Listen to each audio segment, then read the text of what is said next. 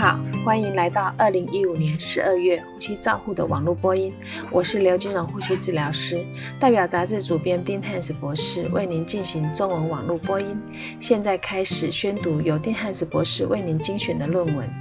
第一篇文摘是由 Juraki 等人所做的研究，他们去比较电子病历绘制的身高值和耻骨长度，来评估身高值的差异。结果发现，从电子病历绘制的平均身高值和耻骨的长度估算出来的身高值相似。然而，对个人来说，造成身高差异的两个来源是预估的体重和以毫升公斤体重。为单位所得到的潮气容积。Gam Gamosh 他指出，作者没有使用 ARDS 内我所接受的那种测量脚跟到头的身高值，所以他也质疑一个尺寸适合所有人的这种方法选择潮气容积是不是聪明的。第二篇文摘是由 John 等人所做的研究，他们去设计动物模型来评估气道湿度和机械通气所引发的肺炎的反应，它们之间的关系。他们将兔子随机分派成六组，对照组在麻醉后立即处死，实验组则先吸吸入干燥的空气八小时之后，再用三十度 C、三十五度 C、四十度 C 和四十五度 C 加温潮湿器。治疗八小时，在相同在四十度 C 下观察控制组和实验组兔子的病理和发炎反应。结果建议适当的加湿是可以减少机械通气所引起的发炎性反应。T T G 和 Costa 他们指出，因为兔子的体温比人高一到两度 C，所以这样子的结果是不是能够推估到人类？能不能直接套用？此外，肺部发炎反应应该是轻度的，因此加湿是否能够改善加护病房的这样子的一个结果，能够仍然需要进一步的研究来确定。第三篇文章是由 Ambe 等人所做的研究，他们去探讨。COPD 的生物标志的效益，他们发现有一些生物标志仍然具有诊断或排除慢性阻塞性肺脏疾病的效用。这些生物标志和肺功能检查和其他的测量参数的效果，还需要做进一步的研究。第四篇文摘是由 Stephen 等人所做的研究，他们去研究吸入 Albuterol 时候的呼吸形态。他们比较最大吐气流量和最大单一吸气和平住气的以五次潮气容积呼吸之间的差异。结果发现，五岁到十五岁哮喘的儿童，他们使用定剂量吸入器加上含单向阀的吸药辅助器吸入 a b u t e r o 的时候，单一最大吸气并注合并平吸平气的呼吸形态，并不会比潮式呼吸来得好。第五篇文摘是由 Carper 等 Carper 和 Berlinsky 的研究，他们假设从面罩改为气切管时，将导将会导致吸入雾气量在肺沉积量减少，所以他们先将啊先用呼吸模拟器连接过滤器，然后接上小解剖小孩子的头部模型，结果发现从面罩改到气切管之后的肺部沉积量的沉积量差异很大，使用辅助的技术来提升给液。喷雾给药并没有得到比较好的好处，主要还是取决于它的装置跟病人呼吸的形态。第六篇文摘是由米勒等人所做的研究，他们假设以遵循美国国家卫生研究院为哮喘持续形态到急诊的病人的指责主指指引和。跟证据为基础，哮喘协议可以改善治疗的时间。结果发现，哮喘协议实施是可以改善对美国国家卫生研究院儿童哮喘持续形态的指导方针的遵从率，和提高使用救援式支气管扩张剂和全身皮质类固醇治疗的效率。其他医院也可以参考使用。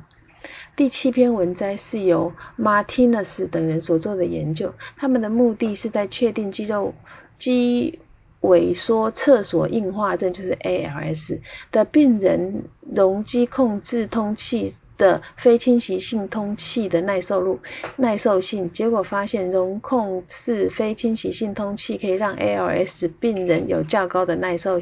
耐受力。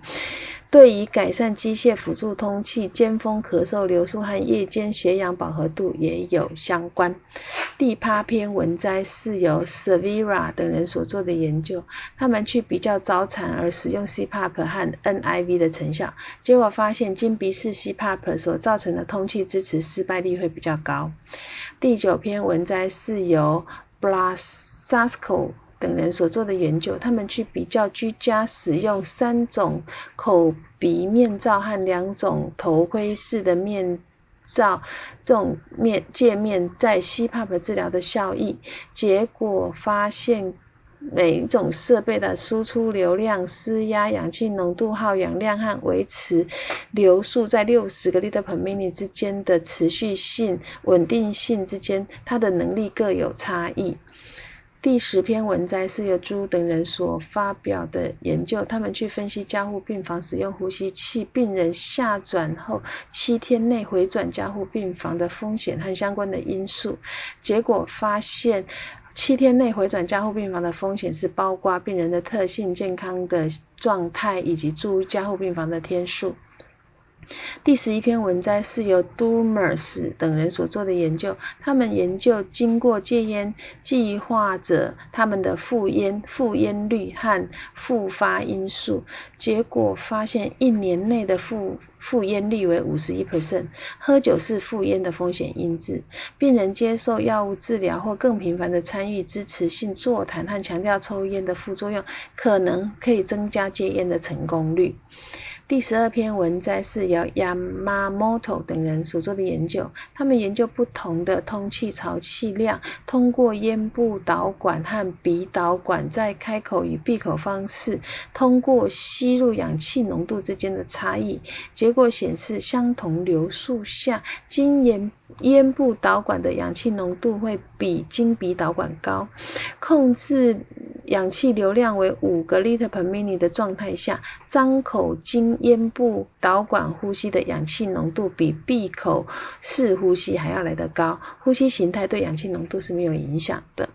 第十三篇文摘是由严等人所做的研究，他们去研究中度到重度阻塞型睡眠中睡呼吸中止症候群使用 CPAP 的遵从性。对于睡眠品质和血压之间长期的影响，结果发现吸干吸 PAP 遵从性比较高的人，所谓的遵从性高是指每天晚上使用吸 PAP 大于四小时，或者是他的呃监测的时间是大于七十 percent，他们这个遵从性高的病人，他的睡眠品质和血压会比低遵从性的人来得好。低遵从性的使用 CPAP 的病人，他在睡眠呼吸暂停跟低通气指数之间还是有帮忙的，但是他对血压并没有改善。第十四篇文摘是由 Cico 等人所做的研究，他们去比较囊性纤维化病人使用自体引流技术和手持式诱发性肺量计和呼吸阻力器短期效应的。短期的效应的差异，结果发现这些技术可以有助于预防中心气道的塌陷。它的结论是，手持式诱发性肺量计可以帮助病人清除呼吸道的分泌物，并且可以改善囊性纤维化病人的肺功能。第十五篇是文章是由郭。Grigorides 等人所做的研究，他们去研究二十名重症病人使用弯式经鼻抽痰导管和传统式抽痰导管之间的差异，结果证实弯式弯式导管比较能够达到气管，它的抽痰时间和次数也会比较少，成功的精油抽痰率也会比较高。那这个月我们还发表了两篇回顾性的文章，一篇是最佳化的面罩通气，第二第二篇是 COPD 病人自主呼吸跟它的影响因素。